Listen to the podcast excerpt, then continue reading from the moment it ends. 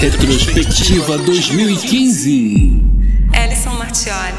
Ellison, tem algum conselho que você gostaria de dar aí para os estudantes aqui no Brasil? Tem, na verdade, dois pontos que eu gostaria de dar como conselho, né? Um, eu acredito que as pessoas têm que começar a atrasar um pouco essa recompensa ou atrasar a gratificação própria, sabe? Às vezes você fala, se coloca como um objetivo entrar numa faculdade de ponta, aí você entra na USP, por exemplo. Eu sinto que as pessoas já falam, puxa, cheguei, chega a gente tem que começar a pensar, não, tudo bem, você fica feliz no primeiro dia, ou primeira semana, mas depois, que mais que eu preciso fazer? Qual que é o meu próximo passo? Onde que eu quero chegar além disso, sabe? E eu acho que essa coisa de ficar muito focado no que você já conquistou não serve muito para muita coisa, né? Porque no final você é um aluno, você é um estudante de uma boa faculdade, mas você não tá criando muito valor. Então eu acho que no final, eu acho que as pessoas têm que ter essa vontade de estar sempre aprendendo. É como qualquer investimento, sabe? Se você tem um investimento que tem um retorno positivo, quanto mais tempo você deixa o teu dinheiro investido, maior vai ser o teu retorno lá na frente tem uma, talvez uma regra básica aí de investimento que é lucros passados não significam uma garantia de lucros futuros, né? Tem, é, exatamente. tem que olhar para frente e não ficar olhando para o passado. Exatamente isso. Eu acho que o segundo ponto importante está no objetivo em si. Eu acho que o objetivo tem que ser uma visão do que você quer ser, o que você quer fazer, o que você quer ter no futuro, muito além do que eu quero entrar numa faculdade. Faculdade em si tem que ser um meio para você chegar no objetivo e não o objetivo em si. Eu acho que as pessoas têm que pensar numa alternativa incentiva a, poxa, eu entro numa faculdade depois eu consigo um emprego que me paga melhor. No fundo, se você for bom em alguma coisa, se você põe um objetivo muito mais além do que isso, você pode ganhar muito mais do que você inicialmente pensa fazendo esse percurso, que é o que a maioria das pessoas fazem, né? Se dá o privilégio de decidir o que você quer ser, o que você quer ter, o que você quer fazer. Põe o teu objetivo lá na frente e você começa a voltar para trás. O que, que eu preciso fazer para chegar lá? E pode ser o que for o teu objetivo, mas que você tenha um. Em cada etapa da tua vida, tenha um objetivo. E nessa questão de definir o objetivo, eu acho que as pessoas têm que pensar um pouco no que gosta de fazer, o que você é bom. Eu tenho uma definição muito clara para essa questão de ser bom. Eu acho que quando você encontrou alguma coisa que você chega à noite, você percebe que você esqueceu de comer, puxa, é aquilo. Eu, acho que eu encontrei então a minha vocação de ser otário, porque eu fico quase 16 horas por dia aqui trabalhando no canal. Às vezes até esqueço de comer, até de dormir. Só pra pois é. continuar é. aqui no canal. E no fundo, eu acho que o teu caso é um exemplo bem claro disso. Você definiu realmente o que você quer ser, o que você gosta de fazer. Então você pode passar 16 horas fazendo a edição dos seus textos, pensando no roteiro. E no final você criou algo que é, é muito bom porque foi algo que você pode passar 16 horas e você não, não percebe, não te incomoda. E pode ser qualquer outra coisa. Você pode estar estudando física, você pode estar surfando, você pode estar. Mas você tem que ter uma, uma ideia honesta. Bom, eu gosto de fazer isso, eu sou bom, é o que eu quero fazer. E você define o ponto no final. Então eu acho que agora, por exemplo, você criou um canal que você tem milhões de pessoas assistindo o teu canal. Você chegou num lugar que realmente é impressionante. E até é difícil de acreditar que você não tem aí no retorno financeiro, apesar do sucesso do teu canal. É meio. Pois é, até hoje, basicamente, sou eu que tiro do meu bolso ainda para pagar. Apesar de não estar tá tendo agora uma ajuda financeira de algumas pessoas, né? Que eu chamo de patrões do canal do Otário. Que, aliás, se não fossem essas pessoas, o canal já teria acabado já há muito tempo. Muito obrigado a todos que apoiam o canal, fazendo doações ou comprando uns bonequinhos, enfim, qualquer coisa. Que isso tem sido fundamental para continuar. Porque eu não, ainda não sei por quanto tempo eu ainda vou conseguir manter o canal vivo, né? Luciano Pires mudando um pouco o tom aqui da entrevista ou do bate-papo, né? Quais são os seus ídolos aqui? Por acaso tem algum no Brasil que te inspire? Ah, cara, essa pergunta é difícil. porque, porque, quando você escolhe alguém, você deixa de fora uma, uma porrada de outras coisas. Né? Então tem. Você falar, pô, olha, tem algum cineasta, tem algum ator, tem algum. Sempre tem, né? E aí você vai cair na, na, na, na vala comum. Ah, quem é o ator? Ah, eu era inspirado pelo Paulo Altran, achava um cara legal. Eu adorava o Mário Lago. Aí vou descobrir que o Mário Lago era um puta de um comunista. entendeu? Falou, porra, mas o cara era um animal, assim, era um animal, mas o que ele fez era tão legal. Então é muito complicado. Se você fosse mais específico e falava assim, você tem alguém que te inspira quando você vai jogar futebol? Eu falei, eu tenho. é, o Roberto, é o Roberto Rivelino quando eu vou jogar futebol. Saindo pela tangente. Não, não, não, não, mas eu tô dizendo, eu, é isso aí. Então, se você fala pra mim aqui hoje, olha, na música, tem alguém que te inspira? Tem, cara. Eu amo Chico Buarque. Acho Chico Buarque fantástico. Eu tenho tudo que esse cara fez. Adoro, eu choro quando ouço as músicas dele. Eu gosto da música dele também. Agora, bicho, é um animal quando você fala em política. Cara. É uma zebra. O cara morreu há dois séculos atrás, não sabe o que fala, é um idiota Mas, cara, do ponto de vista. A ideologia da, dele não tira o talento. Né? Nada. Adoro o cara e quero muito é. continuar ouvindo. E eu consigo separar essas coisas, né? E leve em consideração que essa galera também não tem muitos amigos, né? Porque você pega, por exemplo, o Milton Nascimento, que é um monstro da nossa MPB. Sim. Sabe? Não tinha um filho da puta, um amigo para falar: Milton, você é lindo, maravilhoso, você é nosso Bulbasauro, mas não canta Love of My Life na abertura do Rock in Rio porque vai estar tá uma merda. Ou seja, ele, essas pessoas são envoltas em plástico bolha. Cara, eu escrevi um artigo, e acho que até usei num programa meu um tempo atrás, chamado Sobre Fascismo e a Arte de Comer Picanha. é o nome do artigo. Título fantástico, hein? Parabéns. Depois você procura aí. E eu digo lá que eu faço o seguinte aqui, cara, eu, eu, eu consumo meus produtos culturais e tudo mais, livros, etc e tal, do mesmo jeito que eu como picanha. Né? Então, por exemplo, eu odeio gordura de picanha. Então, quando eu tô lá no restaurante, o cara vem, ele me dá picanha, eu vou lá, ajuda, ele corta a picanha, ele põe a picanha no prato. O que, que eu faço? Eu tiro fora o excesso de gordura e como a carne, um pouquinho só da gordura, que é o suficiente para mim. Aquela gordura toda eu jogo fora. Quando eu vou ler um livro, eu faço igual, cara. Pega, por exemplo, já que nós estamos falando dos caras aqui, eu pego um livro do Olavo de Carvalho. Cara, eu arranco fora toda a gordura.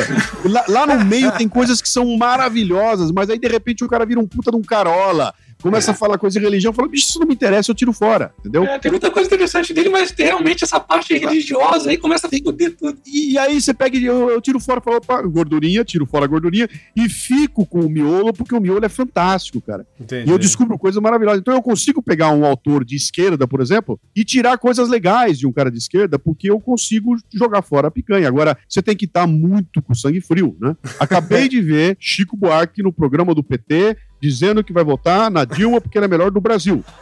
né? E, e aí eu vou lá. E, cálice, né? E, e, como é que eu vou botar o cálice, vou ouvir cálice, acabando de ouvir o cara? Tem que ter sangue frio. Fala, opa, gordura. Lúcio B para as pessoas que estão nos ouvindo agora, nos assistindo agora, fica o convite. Vamos lá, levanta do sofá, vamos fazer alguma coisa. Todo o dinheiro público que é utilizado aí no seu município, na sua cidade, é dinheiro nosso. Você tem a obrigação também, não só o dever, mas você tem a obrigação de saber como está sendo utilizado esse dinheiro. Existe uma lei chamada Lei de Acesso à Informação que nos garante acesso a esses documentos. Então, o menor conhecimento que você tenha de números ou qualquer coisa assim, se você não tiver conhecimento pleno, você pede ajuda para alguém e começa a fiscalizar e mostra para as pessoas do seu município, tanto que seja na prefeitura, na Câmara, enfim, mostra que vocês estão de olho. Quem aqui nunca foi numa cidadezinha de interior, né? Tem aquela pracinha, geralmente na frente de uma igreja e tal, tem aqueles banquinhos na praça. Imagina você numa cidade maior. Você pega um celular, coloca num banco daquele, dê uma volta na praça. Quando você voltar, aquele celular não vai estar lá mais. Alguém já pegou, já era. já era. Agora experimenta colocar esse mesmo celular, mas você fica sentado do lado só olhando para ele. Dificilmente alguém vai roubar.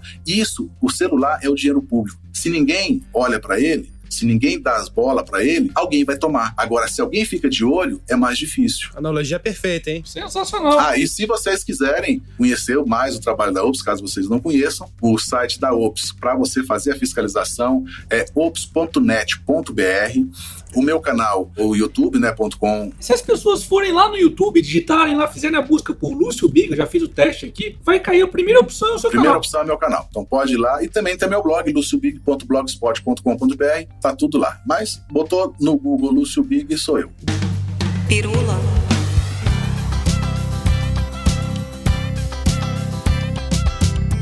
Aproveitando que a gente tá falando aí sobre evolução, eu já falei para todo mundo que acompanha o canal, sabe que eu sou um fã praticamente número um do Darwin, até eu mandei fazer um busto em tamanho natural do Darwin para presentear minha avó e tal. Caramba! Você tem uma ideia? Minha avó, quando tinha uns 9, 10 anos, as histórias que eu via era a história da viagem do Darwin a bordo do HMS Beagle, aí atravessando, dando a volta ao mundo, ah, aí parando no Brasil, fazendo a volta lá no Strait de Beagle. Então, pô, desde criancinha eu já tive contato com a ideia de evolução, com essa ideia de tempo, né, de milhões e milhões de anos, que é uma coisa não acontece de repente. Um olho não brota do nada no animal, é uma coisa que vai gradativamente mudando, né? Eu sei que você já deu aulas de evolução e hoje em dia, em pleno século XXI, ainda é difícil ensinar a evolução para as pessoas, existe uma certa barreira ainda ou não? Ou você acha que as pessoas aceitam numa boa? Barreira legal não tem. Você tem barreiras culturais, né? Barreiras... Cultural, é isso, é cultural. Olha, tem, tem uma barreira muito grande e, assim, infelizmente, essas coisas estão acontecendo não só com a evolução, né? Acontece com muitas coisas, né? A gente tem importado muita negação da ciência dos Estados Unidos, terra da teoria da conspiração, né? Cientologia. Isso, é, infelizmente tem muita coisa aí, dá pra gente fazer um hangout só de teoria da conspiração. Ah, sim. Assistir Story Channel é uma loucura, né? Porque É. nós vamos contar tudo baseado numa suposição. Isso, é incrível. De qualquer jeito, essa coisa que acontece, a negação da ciência, ela tem muitos fatores, né? Nos Estados Unidos, o principal problema é religioso mesmo. Algumas religiões não aceitam de maneira alguma a evolução, ou até aceitam a evolução até um pedaço, depois não aceita mais. Ou aceita até certo bicho, um ser humano não aceita. Enfim, varia de religião para religião. E você está contestando, eventualmente, dando aula de revolução, né? Você está contestando a religião da pessoa. Assim, a Terra não tem 6 mil anos e mulher não foi criada da, Da costela. costela do Adão, É, né? exatamente. Oh, polêmica! Folé, ó, a polêmica! costela. é. Adão tinha umbigo, né? Todas aquelas coisas. Isso é uma coisa muito complicada, porque. ah, Ambos os canais perderam 10 mil seguidores! Eu não- Agora! tá Só nessa. Mas eu acho até que é o contrário, viu? Porque tem muitos ateus aí e tem canais famosíssimos. Aliás, os mais famosos eu acho que são ateus, né? É mesmo? isso é um fenômeno que eu queria entender, Eu cara. também não sei, eu achava que era o A contrário. maioria dos youtubers grandes do Brasil são ateus. Sim, cara. é. Não são todos, claro, mas muitos dos grandes são. Mas enfim, eu costumo brincar, isso daí o pessoal até fala que eu sou suspeito pra falar, mas que da aula de evolução talvez seja a, a aula mais difícil que um professor pode dar. Porque o cara que dá aula de evolução, não só ele tem que dar aula de evolução manjando de uma interdisciplinaridade de todas as matérias formais, tradicionais. O cara tem que saber de filosofia, e o cara tem que entender de teologia, o cara tem que estudar religiões, e ainda por cima, o cara tem que manjar um pouco, não só de psicologia no sentido científico, como psicologia prática. Porque você tem que saber lidar com essas pessoas que estão ali raivosas, com ódio, porque você está questionando a verdade absoluta dela. Isso é uma coisa muito complicada, muito difícil. E você não aprende isso em aula de licenciatura. Sim. É muito complicado. Eu, eu bom, enfim, eu não vou ficar fazendo muitas digressões sobre isso, que eu teria muita coisa ruim pra falar, mas eu. aí, aí sim o canal de vocês vai cair. Então eu- eu- eu, eu Daniel Fraga,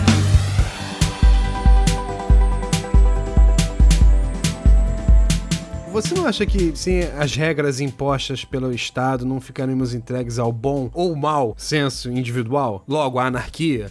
Não, porque assim, quando a gente fala em anarquia, só o termo anarquia, as pessoas pensam em algo caótico, sem regras, sem nada. Hum. Também a gente não pode confundir o termo anarquia, que hoje é usado geralmente para associar. Vandalismo, né? É, o anarquismo geralmente é associado a, a anarcossocialismo. Ou seja, é aquela bandeira preta e vermelha, que aquilo é uma coisa horrível. Aí eles não respeitam propriedade privada, nada. O que eu defendo é o anarcocapitalismo. Ou seja, você remove o que não interessa, que é o Estado, e fica com o que interessa, que é o mercado Sim. né? Que são as trocas voluntárias. Aí o, o Diego perguntou: bom, e as regras, né? São regras privadas. A gente não precisa do monopólio estatal para determinar regras. Agora, por exemplo, eles não estão discutindo a questão lá da terceirização. Sim. Desde quando isso é assunto pertinente ao Estado? Terceirização é apenas uma troca voluntária, eles não têm que se meter. Eles se metem em todo tipo de assunto que você possa imaginar. Tanto que agora eles querem se meter até na questão da internet, né? Do que você pode falar ou não. Sim, é, eles querem enfiar a mão em tudo, né? Eu ainda confesso que eu sou favorável ao mínimo Estado, mas eu ainda não consegui ainda evoluir para um anarcocapitalismo, que seria a total ausência de Estado, né? Que é o que você propõe, né? Exatamente, isso aí é totalmente natural, Otário, porque assim, eu não nasci anarcocapitalista, foi através de um longo processo, você vai aos poucos até chegar nesse ponto. Sim, sim. Não tô dizendo aqui que você vai ou não vai se tornar anarcocapitalista. Isso aí só depende de você e, e as suas escolhas. Mas o que eu tô dizendo é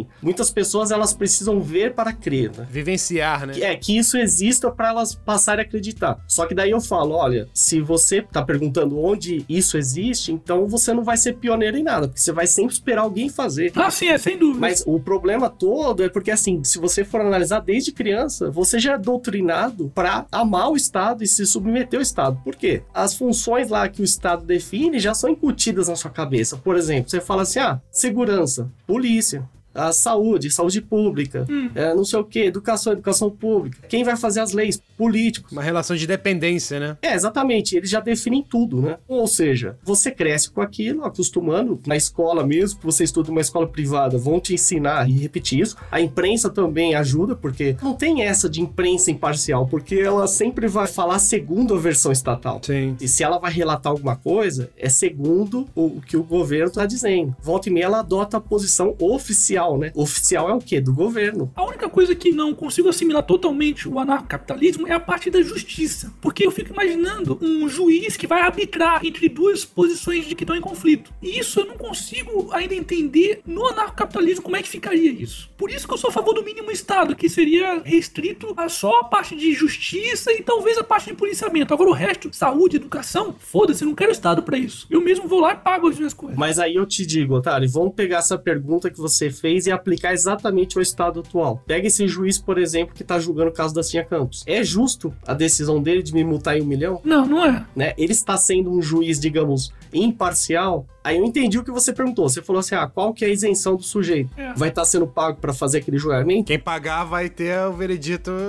ao seu favor. Não, não, mas aí que tá o problema. Que seja um juiz. Eu tô até cogitando a existência de juízes no livre mercado, porque esse modelo é um modelo estatal. Não quer dizer que vai ser o mesmo modelo no livre mercado. Talvez exista uma outra forma de resolver conflitos muito mais eficiente. Tanto é que hoje o próprio Estado recomenda arbitragem em vez de recorrer à justiça. Sim, tem o PROCON, tem, Então. tem outros juizados especiais que fazem isso. né? Sem esquecer disso que o Diego falou. Bom, quem pagar mais vai levar. Mas aí que tem um problema. Se tiver um juiz em um tribunal privado que decide baseado em quem paga mais, o que que acontece? Esse tribunal privado vai perder todos os clientes. Porque ele vai falar, para que que eu vou recorrer a um serviço de um tribunal privado onde quem paga mais leva? Então eu não confio nessa decisão. Mas aí, imagina a situação, por exemplo, tô processando um cara aqui que, sei lá, me vendeu um produto que eu não gostei. Aham. Se o cara propõe um juiz, vamos imaginar um juiz privado, né? De uma empresa privada. E eu não concordo com esse juiz de uma empresa privada, como é que ia ficar? Eu fico perdido nisso. Então, onde você vai começar? Do início, troca voluntária. Você comprou um produto que você não gostou. Eu vou fazer uma comparação bem rápida, só para ilustrar. Pega, por exemplo, o Brasil, você tem o Código de Defesa do Consumidor. Adianta alguma coisa esse código? Não. Por quê? Porque se adiantasse esse código, que se eu não me engano é de 1990, a gente não teria mais problema em relação ao consumidor. Não teria nem o canal do otário, né? Porque as empresas estariam seguindo a risca, né? Eu vou comparar, por exemplo, com o que ocorre nos Estados Unidos. Eu não tô falando que lá é o ideal, mas só um exemplo prático para as pessoas entenderem. Lá não existe código de defesa do consumidor. Se você comprar alguma coisa em uma loja, você pode até abrir usar. Não gostei, eu devolvo. E por que, que as lojas fazem isso? Porque elas não querem perder o cliente, é a concorrência. Entendeu? Não precisa com regrinha besta de falar assim, ó, ah, comprou pela internet ou por telefone, tem sete dias para devolver. Isso é besteira. Porque eles impõem essa regra aqui, nada funciona aqui, enquanto lá nos Estados Unidos, que é mais livre, a coisa funciona sem lei nenhuma, bastando a concorrência de livre mercado. Até o Luiz Nobre tem o canal lá do Canadá, ele, ele mostrou, ele comprou um brinquedo para um filho dele, duas semanas depois o preço baixou, ele reclamou na loja e eles devolveram a diferença. E o Canadá é a sexta economia mais livre do mundo. Ou seja, a gente tem exemplos práticos de que liberdade econômica resolve esses problemas. Ou seja, então, em um ambiente livre, você nem sequer precisaria chegar a um juiz, entendeu? Isso você pode ampliar para qualquer situação. Eu te mostro como fazer isso de forma voluntária. Nenhum campo você precisa de coerção contra pessoas pacíficas. É isso que eu tô dizendo, né? O que, que são pessoas pacíficas? São pessoas que fazem trocas voluntárias e não agridem a propriedade privada de ninguém. Basicamente é isso. Zé Graça. Pra finalizar, Zé Graça, o que, que você recomenda aí pro pessoal que tá começando agora a querer produzir conteúdo pra internet, YouTube, Facebook, sei lá? Quais são os seus conselhos aí de guru do Himalaia? Guru do Himalaia. não sejam frouxos. Se o vídeo não der certo, seu primo falar, sua esposa falar que você é besta, que você é sem graça, só dê ouvido ao seu coração e à sua alma. De verdade mesmo, se você acha que você tem potencial, vai com tudo, que nem um leão esfomeado na selva e não pare, como eu fiz, dois anos sem ninguém assistir os vídeos, continue, continue, continue. Tem que ter raça, tem que juntar e não pode desistir. Que a galera posta um vídeo, aí já começa, ah, estão fazendo bullying, então não sei o que. Cara, vai em frente, enfrenta os negócios assim, faça um show, faça aquilo valer a pena, entendeu? Mesmo que seja tudo armado, faz, faz o negócio ser bonito, entendeu? Que quando a coisa é bonita, o vídeo do otário ele é bem feito, ele é bonito. Então eu vou assistir. Quando chegar o novo, eu vou querer ver. Se ele for aquele negócio meio biluga mole, assim, ah, eu não sei se eu quero ser padeiro ou youtuber. Aí você não vai ser youtuber. Tem que ser hardcore mesmo. Falar besteira, tomar strike, faz igual o Castanhari, faz igual o vinheteiro, o cara toca piano e ninguém gosta de piano aqui no, no, no- no- nos lugares aí e ele continua fazendo ele gosta. Então, inspire-se nos grandes aí e sem moleza, que a galera do subdesenvolvido gosta de moleza e não pode ter moleza, tem que trabalhar e trabalhar forte. Síndrome de vira-lata. né? É, De síndrome de vira-lata. Subi, exatamente. Resumiu o que eu falei em, em 10 minutos e 1 segundo. Não, mas tipo assim, eu acho que vocês têm o, o sucesso no canal de vocês porque vocês fazem algo junto com a essência de vocês, né? Uhum. Então eu acho que exatamente o que você falou mesmo. Tipo, ah, o cara escolhe, ah, eu vou postar vídeo ou eu vou ser padeiro? Tipo, qual a essência do cara? Ser padeiro, ele pode ser um melhor padeiro, pode Claro. Abrir uma padaria a conceito, Uhum. sabe? E não, e, tipo, é ser honesto mesmo, né? Até tava lendo uma matéria sobre a geração de infelizes, né? Porque as pessoas É. cada vez mais se entregam a profissões que não são ligadas à sua essência, à sua natureza. E as pessoas são muito dependentes também do que os outros estão pensando sobre elas, É né? isso, exatamente. É 95% tem o plano B, né? Fala assim, ah, eu sou administrador de empresa, mas eu quero ser fotógrafo no Nepal, eu quero ser não sei o que. Cara, que mentiroso que você é. Você quer ser fotógrafo no Nepal? Vem pra cá, quero ver você tirar foto, entendeu? Não vem, fica só falando. Eduardo Filho.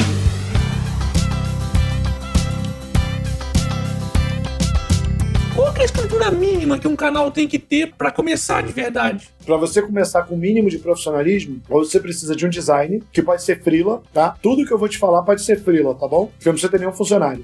O único funcionário que tem que ser dedicado é vendedor. Ou propagandista, que eu vou explicar a diferença. O propagandista, ele só conta a notícia, ele não vende. Em vez dele distribuir panfleto, ele vai lá e entrega o Media Kit, vai com o iPad e mostra os canal. Ele só vai contar a notícia. Naturalmente, as agências vão mandar e-mail lá pro canal. Aí, o dono do canal negocia, ou um outro cara mais experiente negocia, ou a pessoa pede minha ajuda, ou a pessoa pede ajuda da Netflix, mas isso tem que ser em São Paulo, não adianta fazer no Rio. 99% do mercado publicitário está em São Paulo, não tem escolha. Entendi. Você precisa de editor, você precisa não editar de forma alguma, você tem que pagar alguém para fazer isso. Caramba. O design, alguém que manda bem a imagem, é uma coisa que você vai usar de vez em quando, que é para deixar um background bonito, criar uma vinheta, uma identidade visual pro seu canal. Criar thumbnail, que a thumbnail é muito importante, é uma imagem. Se você não criar a thumbnail, o YouTube escolhe um frame aleatório e coloca lá na miniatura do vídeo. Ah, isso é importante. É, a thumbnail é uma das coisas mais estratégicas, igual a retenção, pro canal ter sucesso. Depois que você tem 500 inscritos, o YouTube libera os botões pra você personalizar. Então a thumbnail é uma imagem que você pode criar qualquer uma. Pode ser uma imagem que nem está no vídeo. Então você tem que botar uma imagem dando um grande zoom, tem que ser uma imagem assim, a cara bem grande e uma frase. Vamos supor que o título do vídeo é Cinco maneiras de conhecer Orlando. E o vídeo é seu, do Diego. Você tem que fazer o seguinte: você bota a sua cara enorme.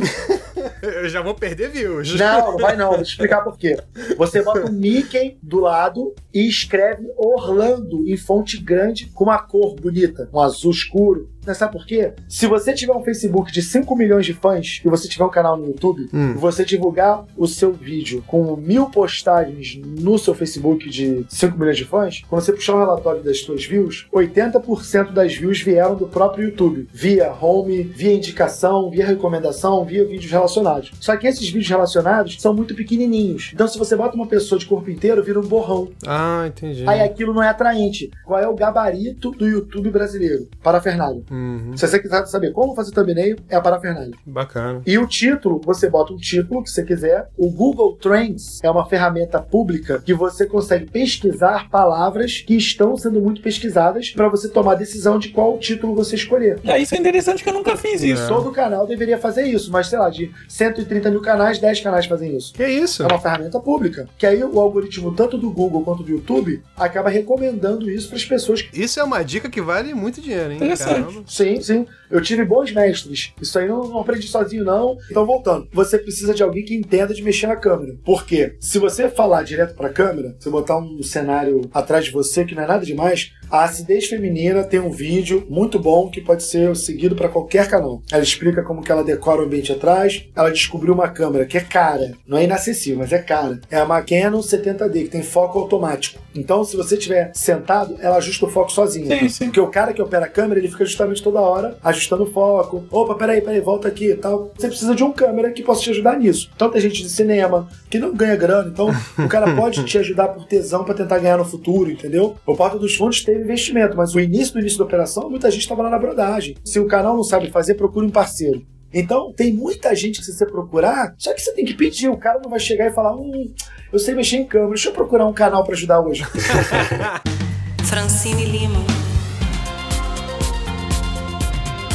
Existe alguma dica que você pode dar pro consumidor para não cair nessas pegadinhas? Você já falou já sobre o sabor, né? Se tiver É. sabor, toma cuidado. Tem alguma outra É. coisa que você acha que tem que tomar cuidado para não cair em pegadinha? Cara, em geral, é assim: a embalagem dos alimentos ela tem uma mensagem que é a publicidade da marca e ela tem as informações objetivas, numéricas, descritivas, que tem que estar lá porque existe a legislação que obriga que essas informações estejam lá. Elas brigam, elas, elas brigam não, antes elas brigassem, mas nem isso. A mensagem publicitária domina completamente o espaço e a informação fica escondidinha no espacinho que sobrou porque a marca fez questão de deixar essa informação bem pequenininha, desfocada, com impressão ruim, sem contraste de cor, tudo para dificultar muito a leitura mesmo. Então, essa mensagem publicitária que tá ocupando um espaço grande na embalagem, que tá na parte da frente, aquela que você vê quando você tá passando ali no corredor do supermercado, que tem contraste de cores, letras enormes, bichinho, coisas bem pirotécnicas saltando aos olhos, chamando a sua atenção, essas ignora. Fecha o olho pra elas. Aí você tira a embalagem da prateleira e vai procurar aquela que tá lá escondida.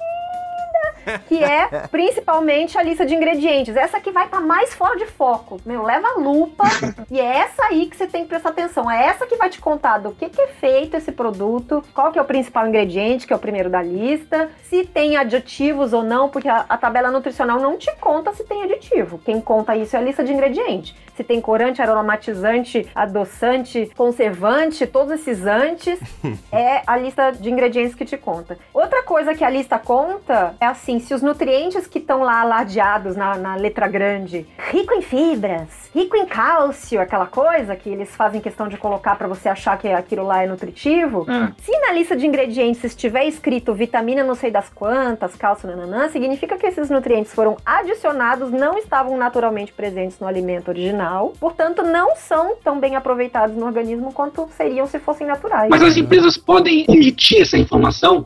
Então, de novo, é obrigatório declarar a lista. Se elas estão descumprindo ou não, aí é a Anvisa que vai ter que tomar conta. Anvisa, o Ministério da Agricultura, quem for o responsável por esse produto. Em tese, ela tá cumprindo essa norma, ela tem que botar lá. Então eu, assim, a princípio acredito na lista de ingredientes. Não tive motivo para duvidar dela por enquanto. Chico Santa Cruz.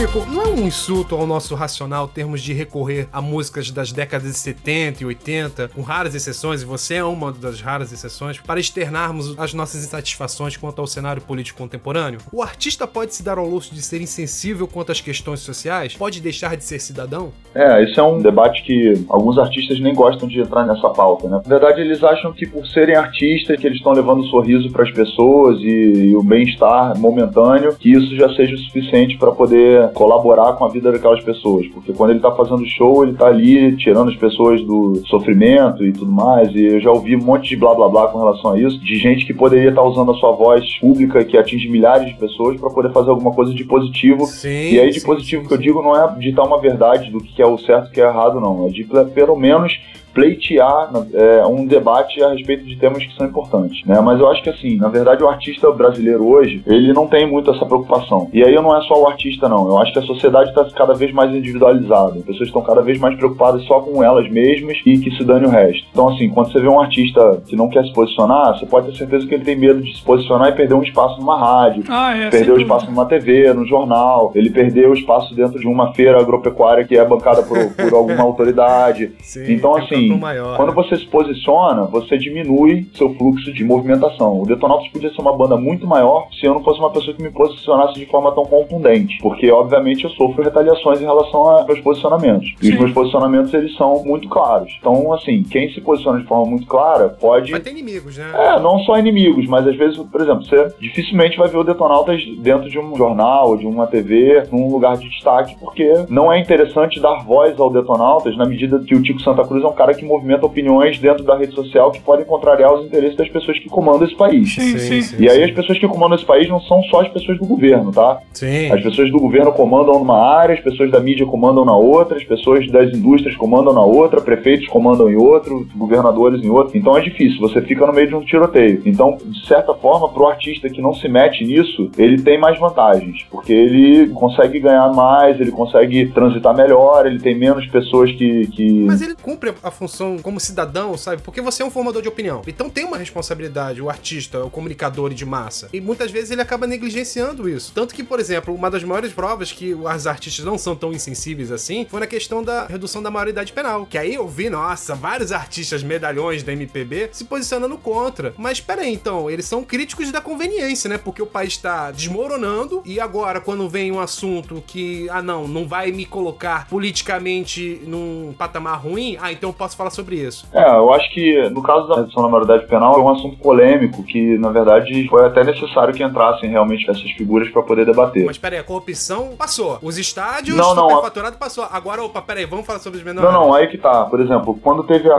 Copa do Mundo, Hum. eu me posicionei claramente contra a Copa do Mundo no Brasil desde o início. Sim, e sim. recusei o convite do FIFA Fan Fest pra tocar nos lugares onde a gente tinha sido convidado pra tocar. Pô. E eu acho que isso foi uma atitude coerente com o que eu realmente acredito. exatamente. Eu vi vários artistas indo e fazendo, beleza, cada um com sua consciência. Eu não podia tocar numa cidade onde fizeram um estádio que não vai servir pra porra nenhuma quando acabar a Copa do Mundo. Já não serve, né? É, então assim, é muito fácil também pro torcedor, por exemplo, que fala pra cacete de corrupção e foi lá e torcer pro Brasil num estádio superfaturado. Pois é.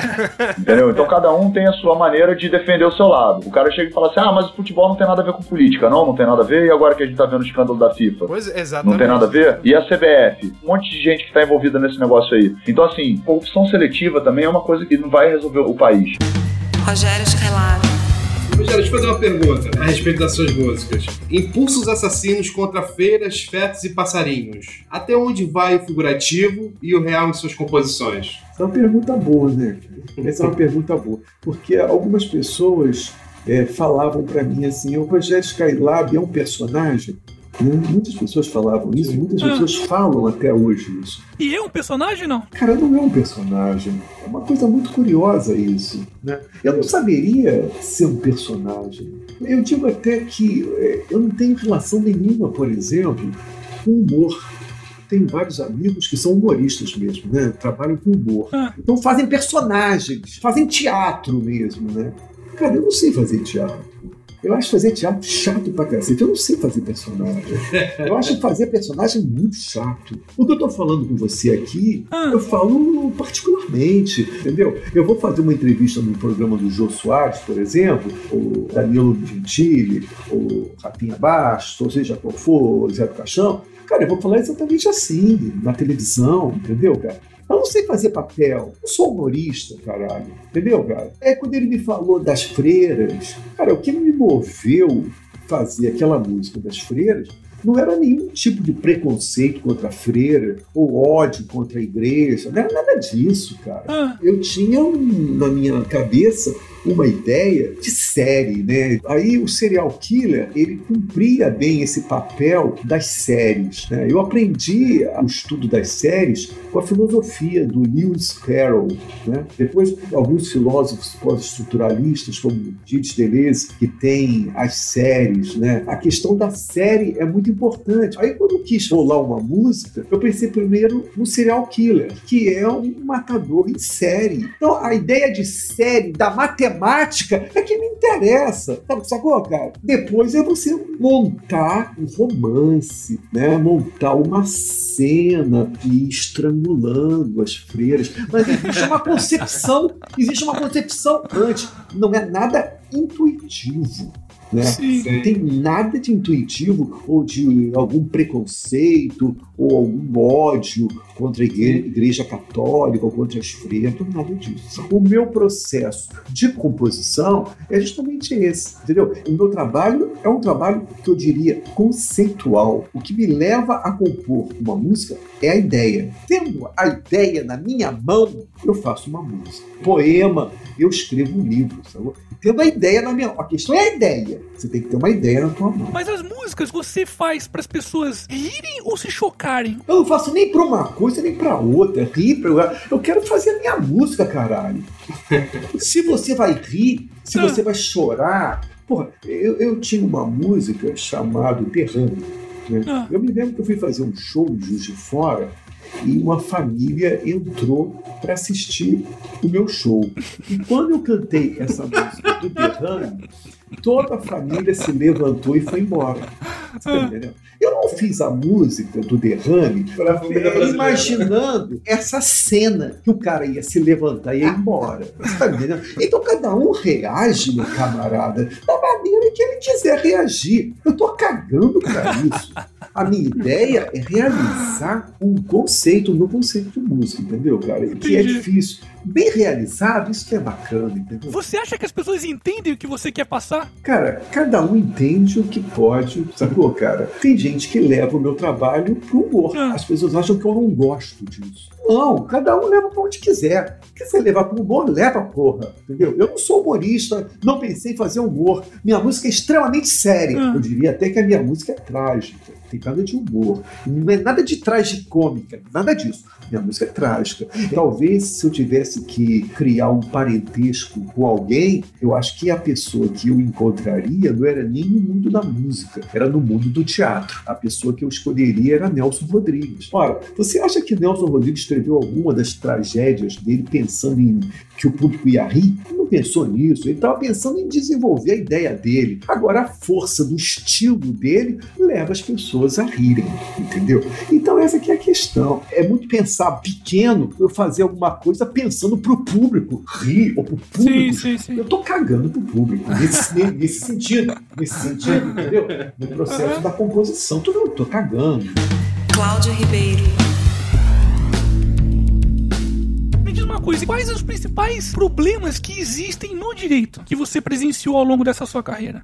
Se você pensa o direito, um conjunto de normas, de regras, de princípios que tenta organizar a sociedade, só pode dar problema. Tudo dá problema. A interpretação dá problema, a aplicação dá problema. Agora, para sistematizar no sentido de dizer quais são os problemas que existem, a gente teria que fazer uma divisão em áreas. Se a pessoa gosta de direito empresarial, ela tem problemas que envolvem marcas, ela tem problema que envolve direito autoral, ela tem problema que envolve sociedades. Se ela mexe com um direito civil, às vezes um direito constitucional, ela pode estar discutindo essas questões de inserção e de alteração do direito das famílias. Então, assim, se o que a pessoa busca na vida é problema, então ela pode fazer direito com tranquilidade, que ela vai ser muito feliz.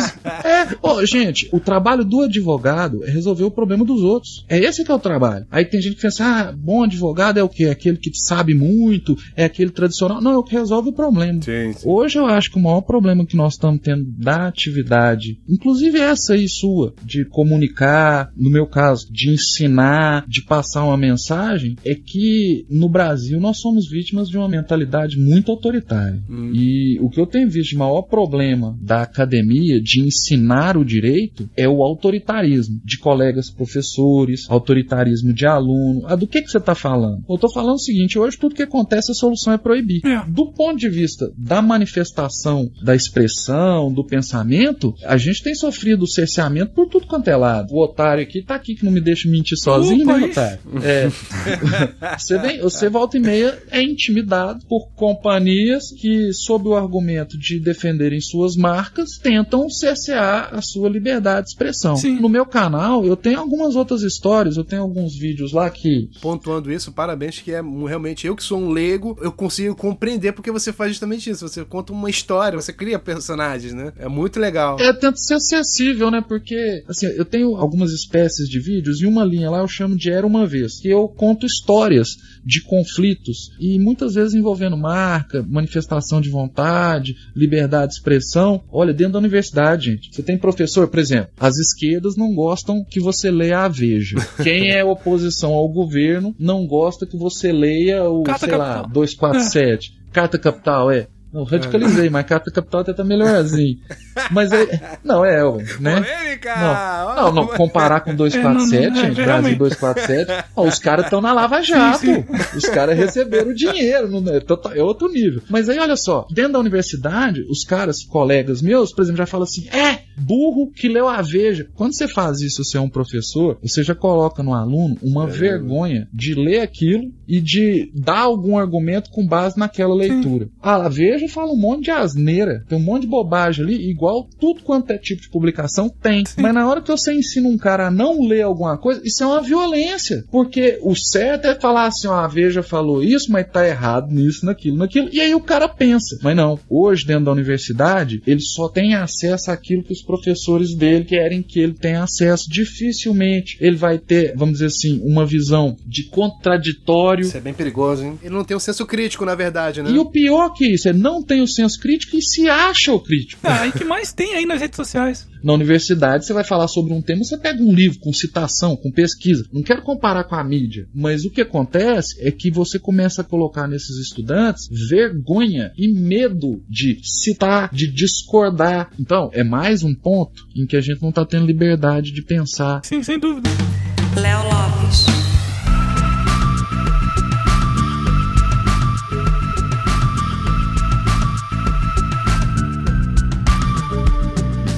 E Léo, dá pra viver de podcast hoje em dia? Depende. Se você quer viver do podcast com publicidade, não, não dá. Nem o Jovem Nerd vive no podcast com publicidade. E qual seria a outra forma, então? Você pode utilizar o podcast como uma vitrine do que você faz e através disso ele vai te trazer trabalho. Se você, por exemplo, é um jornalista especializado em cinema e você tem um podcast onde você coloca as suas ideias, as suas opiniões, as suas críticas, isso vai servir de vitrine para você poder conseguir trabalho na sua área. Entendi. Vira uma espécie de currículo a mais ali, né? É, é o que eu digo, é onde você se expõe. É como se fosse uma loja de shopping sem produto, né? O produto depende do que você vai colocar lá, mas a loja você já tem. Exatamente, é onde você mostra o que você faz. No meu caso, foi assim que aconteceu. Até hoje, o Radiofobia, sete anos no ar, ele não me dá dinheiro com publicidade. O que a gente tem de publicidade é mínima, e se eu dependesse dessa publicidade, eu não conseguiria pagar a mensalidade da escola do meu filho. Né? O podcast, ele para mim me serviu até hoje. Por isso que, mesmo já tendo a empresa, mesmo trabalhando, graças a Deus começando a prosperar, começando a crescer agora, com novos clientes, absorvendo outros editores para ajudar e tal. Mesmo nesse começo agora, eu não parei de fazer o podcast com a periodicidade, os meus podcasts que não me dão lucro, eu não parei de fazer, porque eles continuam sendo a minha vitrine, eles continuam sendo a minha porta de entrada. As pessoas ouvem e falam assim: cara, esse cara faz isso aqui ao vivo mesmo? É sério que esse negócio é ao vivo? Esse cara aqui, né? Aquele cara que tem curso, que escreveu o livro, que tem o, o site que ensina. Pô, então vamos atrás, vamos ver. Ah, não, mas ele tem. Pô, peraí, o cara tem uma empresa que faz isso. Ah, então vamos contratar o cara. Entendeu? Então aí que a coisa pra mim acabou caminhando. Foi graças ao Radiofobia que um dia eu tive a oportunidade de participar de um evento com o pessoal do Jovem Nerd que me viu atuando ao vivo e nós passamos a fazer vários eventos ao vivo. E aí, quando eles quiseram terceirizar, segundo o próprio Alexandre, a opção natural que eles tiveram foi me convidar pra fazer isso, porque, enfim, já conheciam o meu trabalho e já sabiam que eu conheço a história deles desde o começo. Então, eu sei o perfil de cada participante, eu sei o ritmo que eu tenho que dar pra cada um, as piadas internas, o que funciona, o que não funciona, né? Mas isso tudo só aconteceu graças ao Radiofobia, né? Flávio Augusto da Silva.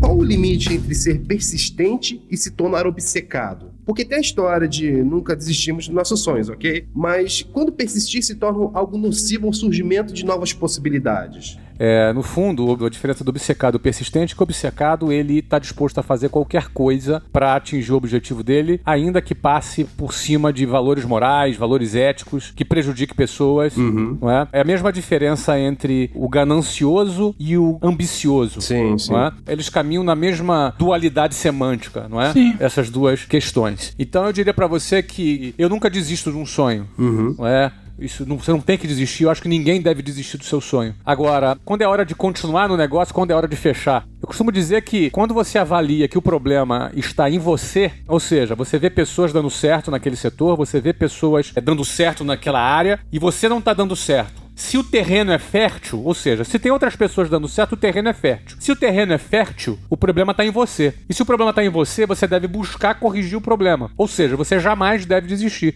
se você está num terreno fértil. Agora, se o terreno ele não é fértil e você ficar persistindo, é burrice. Por exemplo, você vai querer plantar uma semente no asfalto. Não vai, não vai vingar. Sim. Você pode ser positivo, não, eu sou um cara positivo, eu vou plantar uma semente no asfalto, eu sou um cara persistente. Não, você não é persistente nem positivo, você é burro. né? Então, quando o problema está no solo e o solo não é fértil, o problema não está em você. E aí, não é que você vai desistir, você vai trocar de projeto. Eu costumo dizer que minha área é sucesso. Interessante. Minha área não é futebol, não é curso de inglês, empresa de tecnologia. Minha área é sucesso. Eu vou buscar minha realização, certo? Então, quando eu deixo um projeto porque eu acho que ali o terreno não é fértil, eu não estou desistindo. Ao contrário, eu estou persistindo no sucesso. Então, essa é a diferença. Danilo Gentili. No seu programa, quando eu estive lá no The Noite, a gente conversou um pouco sobre o Marco Civil na internet, que ele estaria pavimentando né, um caminho pra censura. E agora tá aparecendo o resultado disso, né? Já tem gente fazendo lei pra punir quem fala mal de político. Você acha que isso ainda pode piorar ainda mais? Não tenho dúvida alguma. O Marco Civil, obviamente, foi criado por causa disso. Eu muito estranhei quando eu vi humoristas apoiando o Marco Civil, quando eu vi artistas apoiando o Marco Civil. Quer dizer, à primeira vista eu estranhei. Depois você vai ver que os caras querem mesmo é essa barganha. Às vezes as pessoas entenderam a mesma coisa que eu entendi. Existe um grupelho que é pequeno e que está em posse dos distintivos megafones patrulhando a liberdade de expressão, que são os politicamente corretos, certo? São aqueles que patrulham de acordo com o que é correto na ideologia política deles. Só que ao contrário do que eu faço, que é afrontar, eles se vendem não é por dinheiro não, às vezes por lisonja, porque eles entendem assim: "Opa, então esse grupinho aí é do politicamente correto, é isso, então eu vou defender a agenda, vou fazer propaganda que esses caras vão me elevar à posição de gênio. Esses caras vão me dar status, esses caras vão me dar crédito". Eu muito espantei quando eu vi humorista e tal defendendo o Marco Civil e tudo mais, porque é óbvio que era uma armadilha, mas veja bem, o que tem de errado com a internet? Nada. O que está acontecendo com a internet hoje? Tá tudo bem. Você fala o que você quer, tá tudo em paz, você vai no Facebook, faz... E por que que estão fazendo uma medida para regular a internet? Para fuder, mas não é óbvio, cara. O que que é o Marco Civil da internet? É uma coisa para ampliar a liberdade na internet. De que forma? Regulando ela. É, vamos colocar uma coleira pra te dar liberdade. É, olha, é o seguinte, eu vou zelar por sua virgindade anal. Como? Enfiando meu pau em você. É o único jeito. Enfiando meu pau em você. Aí eu vou lá e defendo. Ah, é óbvio que você quer dar o cu, caralho.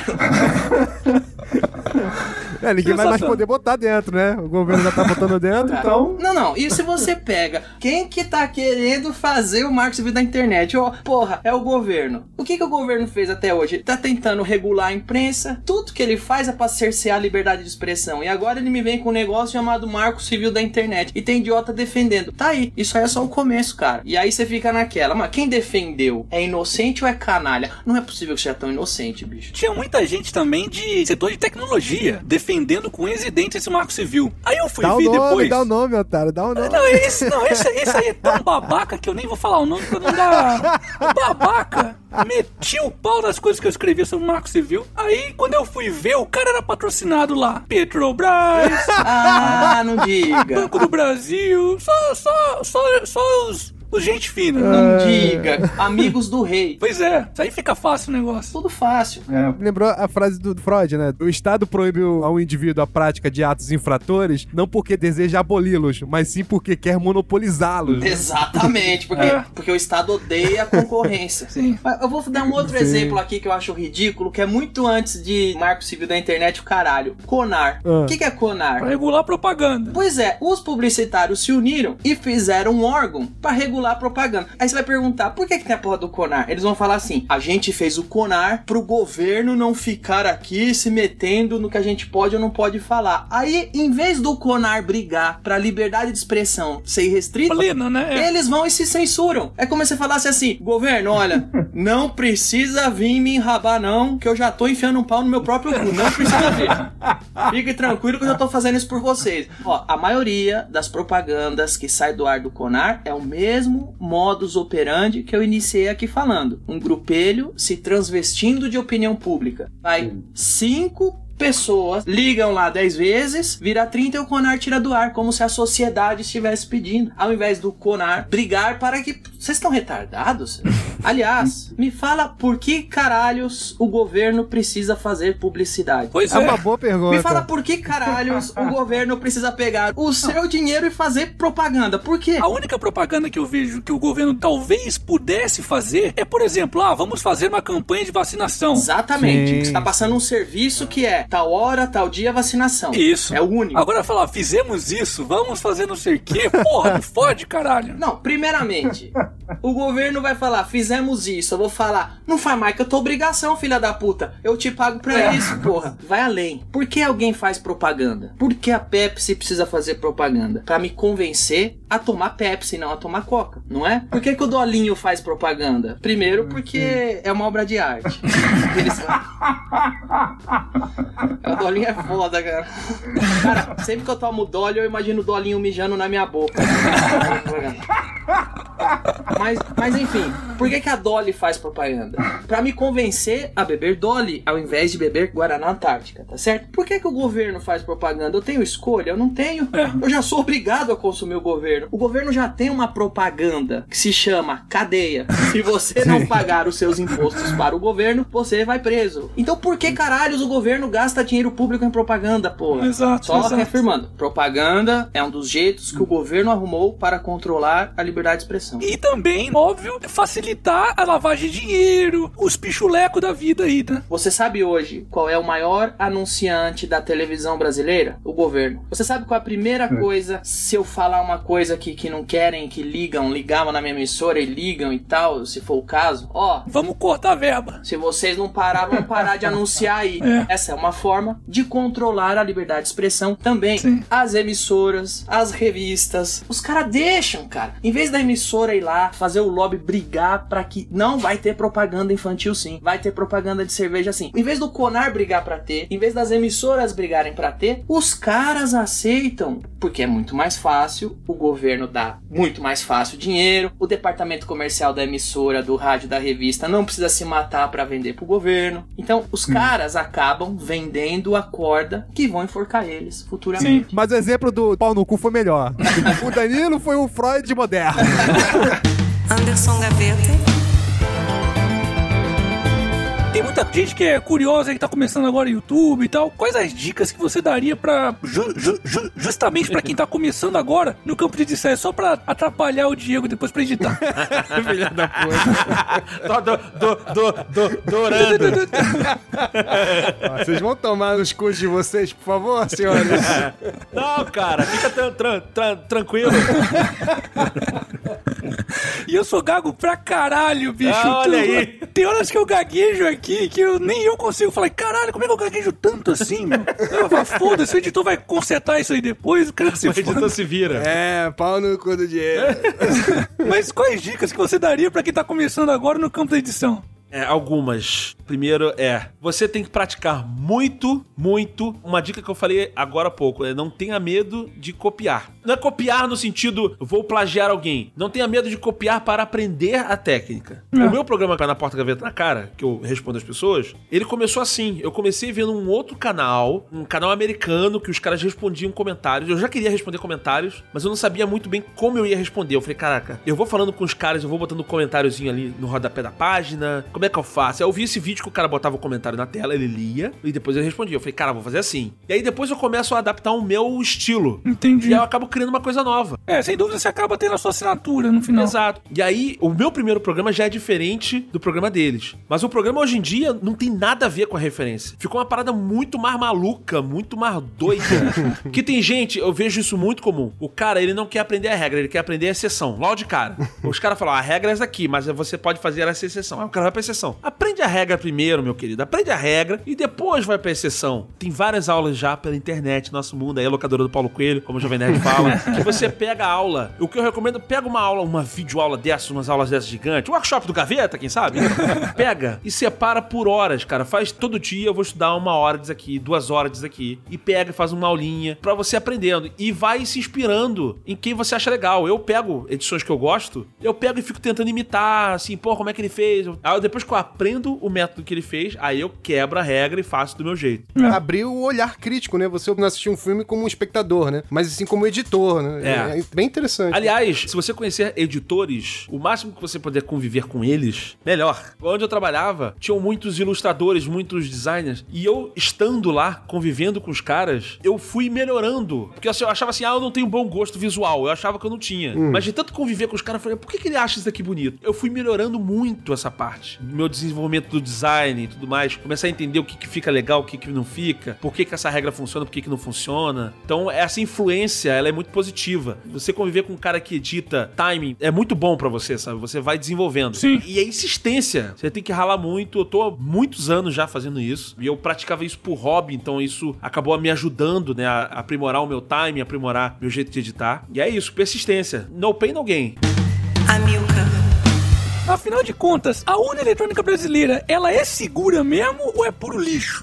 Ela é um sistema de votação eletrônico muito antigo, foi o primeiro modelo que surgiu em 1990, que é chamado de gravação eletrônica direta do voto, né? E por isso ela é um sistema que depende do software. Se o software for honesto, ela funciona bem. Existem outros modelos de urna, já que estão usando em outros países, né? São mais confiáveis porque permite auditoria, permite verificar se o software estava funcionando bem ou não. Então, basicamente, a urna brasileira, ela é segura pra quem quer violar. É, ele é seguro para quem está fazendo, ou mexendo no sistema, né? Produzindo, operando, é seguro para eles. O TCE protege muito o processo, o ambiente de votação eletrônica que ele desenvolve, né? O software, a instalação do software nas urnas, tudo, de maneira que fica difícil para alguém atacar de fora. Mas fica impossível, por exemplo, candidatos e eleitores fazer auditoria para saber se não tem um ataque ali dentro. Então é um sistema muito propício a um ataque interno que não vai ser descoberto para a gente que está do lado de fora. Tem um, talvez um, um agravante que, se a urna brasileira, ela for, por algum motivo, destruída, os votos se perdem, né? Sim, tem até um caso grave agora que aconteceu em Santa Catarina, né, na eleição de 2014. É, 14. Isso, foi para deputado federal, ou estadual, Sim. deputado estadual, isso. E no reduto dele, onde ele teria muitos votos, uma sessão eleitoral quebrou a urna e o TCE não conseguiu recuperar os dados. Hum. Porque, a princípio, os votos estão gravados lá na memória da urna, o TCE poderia tentar retirar essa memória e recuperar os dados, né? Muitas vezes eles conseguem recuperar, mas naquela urna, naquela sessão, onde o cara esperava ter lá 50, 60 votos, o TCE não conseguiu recuperar os dados. Aquela sessão foi anulada e ele deixou de ser eleito por causa dessa sessão, que não votaram os votos dele. Quem diria que eu ficaria com pena de político, mas É. desse eu fiquei. Bom, então é isso, pessoal. Fui. Você acabou de ouvir